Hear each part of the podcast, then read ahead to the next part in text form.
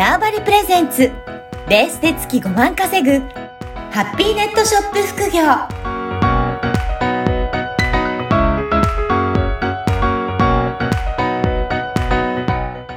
こんにちは、小ラボの岡田です。こんにちは。可能性を広げるネットショップアドバイザーのおじろです。おじろさん、今回もよろしくお願いします。よろしくお願いします。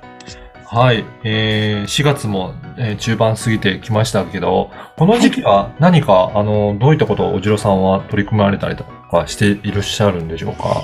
そうですね。4月のこのあのこの時期ですと、まあ、うん。ちょうど、あの私、ホビーショーっていう、あの、ショーに、ショーっていうか、あの、展示会というか、あのうん。ところによく行くんですけれども、えー。はい。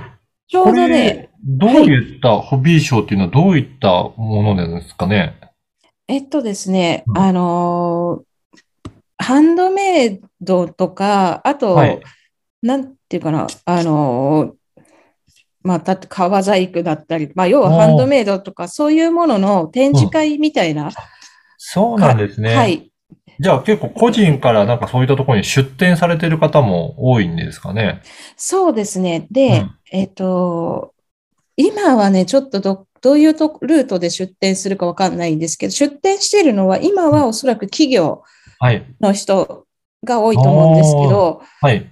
一昔前ですと、あの、テトテっていううん。ハンドメイドのサイトがあって、はい。そこから、そのホビーショーの中の、まあ、うんハンドメイドのなんか作品ブースみたいなところで出展することができたんあですね。そうなんですね。へえ。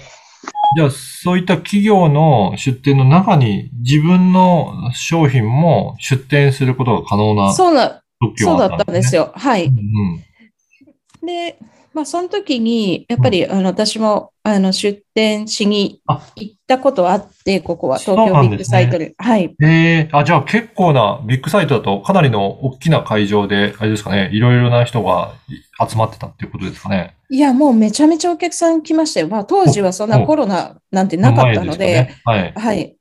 す1日50万ぐらいとか売ったこ売ってました。結構な売り上げになるんですね。そう結構、まあ、ブースの場所がよくって、たまたま、売ってる商材がホビーショーのお客さんとマッチして、はい。で、やっぱり売れると楽しくなるので、いや、それは面白いですよね。私も、あの、饒舌になるし、面白い。で、なんかこれ、今はわかんないですけど、昔、このホビーショーの、あの、どホビーショーはなんか飲食ブースみたいなのがあって、まあ、多分今はね、コロナの時だからそう、なくなっちゃってるかもしれないですけど、うん。飲食ブースがあって、そこでこう、地方の、例えば和歌山の梅干し屋さんとか、なんかしあお茶屋さんみたいな、いっぱい出店されてて、あ、はい。でその中の梅干し屋さんがめちゃめちゃ美味しくって、はい梅干し屋さんのお兄さんがめちゃめちゃかっこよかったんですよ。うんで、そこに何回も梅干し食べに行って、こっちもテンション上がって帰ってくるから、はい。なんかそういう、まあ面白かった、面白いことがいっぱいあって、いろんな人も出会いそうですし、いろんな楽しみ方もできそうで、いいですね。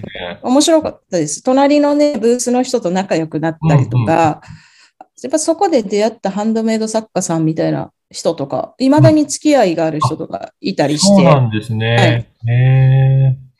じゃあ、いろんな出会いもできますし、もちろん出店できると結構可能性もあるっていう、売り上げについても可能性があるっていうことなんですね。そうなんですね。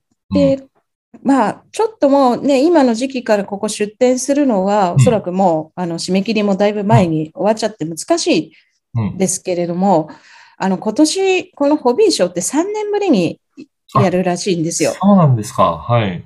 で、3年、まあ、多分ね、2019年とかなんでやんなかったのかなあれからうんオリンピックのなんかの関係でやらなかったのかなちょっとわかんないんですけど、まあ、2年間はコロナでおそらくやれなかったと思うんですね。はい。で、一度、あの、こういうところに遊びに行ってみる、お客さんとして遊びに行ってみるっていうだけでも、すごくいい刺激になると思います。うーん。じゃあ、まずは参加、あの、見に行ってみて、どういった人が出店して、どんなものを出してるのかっていうところを見てみるのは、すごく刺激になるっていうことですね。そうですね。で、はいやっぱり人もたくさん多いし、はい。で、まあその企業が出しているブースとかの商品も、おそらく、あの、新しいものというか、最新のこう、なトレンドを意識したようなものだと思うし、で、まあ、ホビーショーなので、基本的にハンドメイドのそういう素材だったり、まあ、なんか雑貨とかはもちろんあるんですけど、さっきも言ったみたいに、まあ、梅干し屋さんだったり、いろんなう、ん。その、で、静岡のお茶屋さんとか、まあ、地方のこの名産品みたいなのもたくさん食べれた、あの、買えたりとかするので、あの、もしろ、本当あの、こういうとこに行って、ちょっと刺激を受けるっていうのは、すごく大事なことだと思います。あと、やっぱりいろんなトレンドもわかるような感じしますね。なんかそこをすると、今こういうのが流行ってるんだとか、こういうのが売れてるなとかっていうのを見て、実際の目で見てみるのもすごくよくわかるんじゃないかなって思ったんそうですね。そうなんですよ。で、やっぱり、その、今売れて、ちょっと先のものが、やっぱり出てくるので、こういったとこだと。はい。例えば、今の時期だと、夏の流行りの色だったりとうんか、うん。それが何かって分かったりとか、っうん。てなると、例えば服屋さんで服をネットショップで売ってる人だったら、はい例えば今年の夏のトレンドがだいたい青だなって思ったら、今のうちから青のグッズを揃えとくとか、はい。そういった少し時代の先読みっていうものも、うんこういうとこ行くとできるようになるんですよ。はい。はい。まあ、そういった意味でも、はい。じゃあ、そういったところを見ておくと、あ、こう、今からこういうのが流行るなと思ったら、自分のショップにもちょっと取り入れてみるとか、そうすると、えっ、と、まあ、知らない方たちよりは、もうトレンドを追っていけるっていうところもありますね。そうですね。あります、あります。あ私なんかあの、ちまあ、こういう展示会、まあ、あのホビーショーとかいろんなところに行ったりとか、まあ、あと海外のサイトとか見たりもするんですけど、大体この半年先のトレンドみたいなやつを読んで、はい。それをこう、あ来るなと思ったら、あの、あー。色を揃えて入れといて、なるほ2022どまあ、今ちょっとああんまやれてないですけど、前はな2000何年、うん。は春のトレンド色みたいなうんとかたりとかしてると、やっぱりちょっとね、さあのそういうのに敏感な人は買ってくれたりもするのそうで、いうことですね。はい、じゃあ、こういったところでトレンドを、まあちょっと先読みしておいて、仕入れとかにもちょっとか考慮に入れていくと、自分のショップサイトもそういったトレンドのところで、まあ興味ある人たちが買ってきてもらいやすくなるっていう。そうですね。そういうところにもできるはい。はい。へえ、なるほど。いや、本当こういった、あの、ホビーショーとか、そういったところに行くのは、やっぱりいろんな人でも出会いもあるし、刺激にもなって、行ってみるといいですね。そうですね。やっぱりなんかね、こう、あの、ネット、まあネットショップやっててネットだけの世界でもいいんですけど、やっぱり、あの、お客、買ってくれるお客さんって、うん。うん。お客さんもそうだし、まあなんか物を仕入れる会社の人とかも、みんな本物の人間なので、はい。あの、人間同士の、うん。やっぱりこの取引じゃないですか。はい。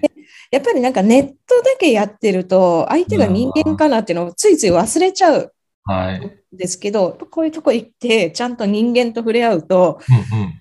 やっぱり、あの、ね、あ、ちゃん、なんかもう少しイメージがいろいろ湧いたりとか、そうですね。だから、自分のネットショップで売るときも、あ、こういう人たちが買ってるんだなっていう、そのイメージが、そのリアルで合うと分かりますね。そうなんですよ。それがね、やっぱすごい大大事だと思います。確かに、そこがイメージできると、どういった文章で発信しようかとか、あとは、以前もお話しいただきましたけど、どういった組み合わせでやると使えますよっていうような、そういったところのご提案も、なんか想像しやすいのかなって感じますね。そうですね。はい。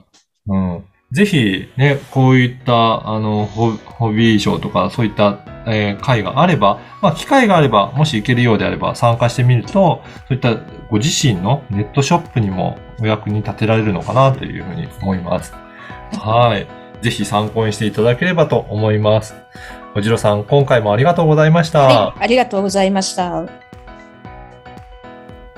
この番組はバーチャルオフィス縄張りの提供でお送りいたしました。